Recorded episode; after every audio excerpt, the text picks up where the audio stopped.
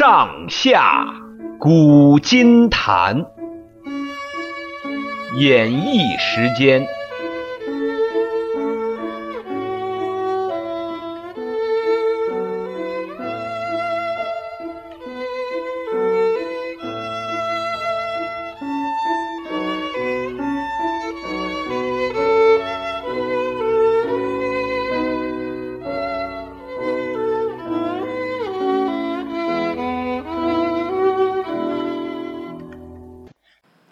亲爱的听众朋友，大家好，我是演绎，欢迎各位收听《上下古今谈》。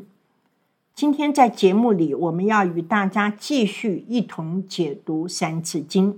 这一次，我们要读《三字经》里面的第二十一句到第二十四句，也就是“子不学，非所宜；幼不学，老何为？”照例，我们先看每个字的字义。这十二个字里面，我们有六个字没有讨论过，它们分别是“非”、“宜”、“幼”、“老”以及“何为”六个字。在看“非”这个字以前，请大家先想一想北方的“北”这个字，“北”字画的是两个人背对着背，显示的是你走你的阳关道，我过我的独木桥。这样的意思，非常的“非”呢，是在“北”这两个字的两边上面各加一个小横，表示彼此之间观念不同、思想不同、三观不同，互相抵制，五格不入。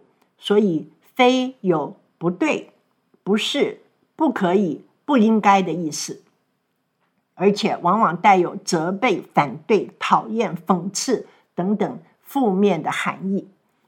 讲到这个“非”字，大家要注意的是，一个“非”是负面的意思，两个“非”放在一起却不一定就会发生负负得正的效果。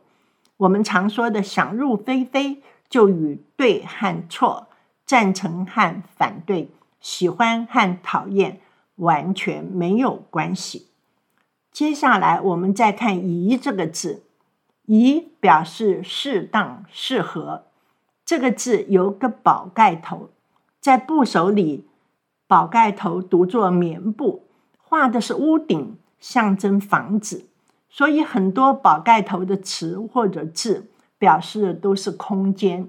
有的空间很小，像寝室，像家宅；有的空间很大，像寰宇，像宇宙。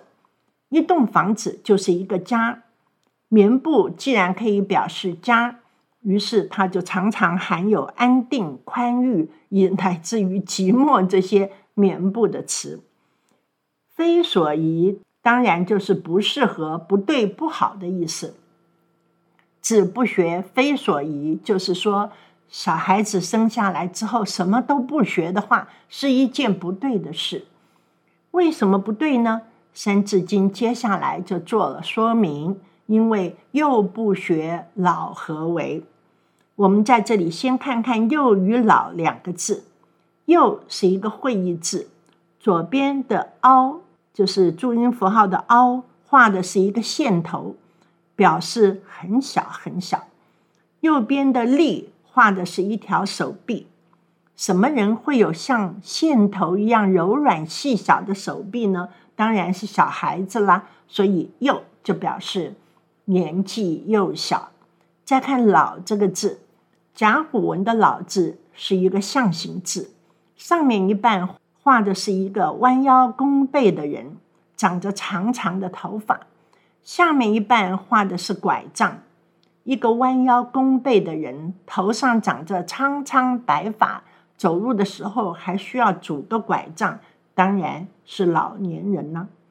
幼不学，老何为？说的是幼年时期不努力学习，等到老了。发苍苍而事茫茫，走也走不远，跳也跳不高，又没有多少知识与技能，难以有所作为，最后成了一个没有用的人。这样的人既不懂得做人的道理，又缺乏谋生的技能，到老了真是一无是处，也一无用处。所以说，何为？表示做什么都不行了。汉朝乐府诗《长歌行》里有这么几句话，大家一定都耳熟能详：“百川东到海，何时复西归？少壮不努力，老大徒伤悲。”“徒伤悲”三个字率直地指出事情的无可挽回。说直白了，就是太晚了，来不及了，后悔也没有用了。《三字经》成书最早的时候是宋朝，比起现代社会变迁的速度，当然远远不及。但是书里已经提出了“幼不学，老何为”的警告。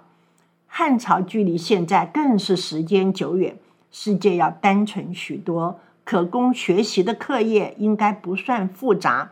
但是那时候的人也已经有徒伤悲的感慨。对现代人来说，学习要趁早这件事显然更加必要。西方的心理学家从二十世纪中叶以来做过很多调查，想要研究什么是最容易让人后悔一生的事情。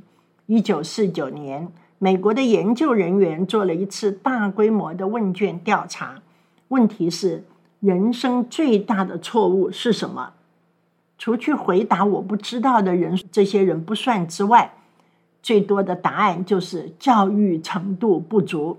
一九五三年又以同样的问题再做一次民调，结果心中怀有遗憾的人，最后悔的事是没有能够接受更多教育，占总样本的百分之十五。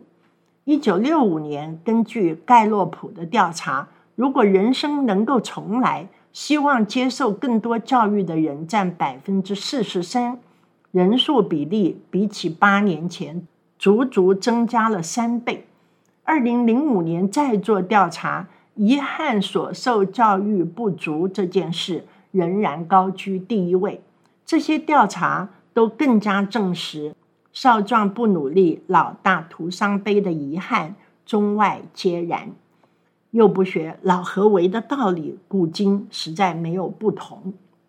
在“子不学，非所宜；幼不学，老何为”这四句话之后，《三字经》接着又用“玉不琢，不成器；人不学，不知义”这四句话来强调学的重要性。什么是“玉不琢，不成器”的“器”？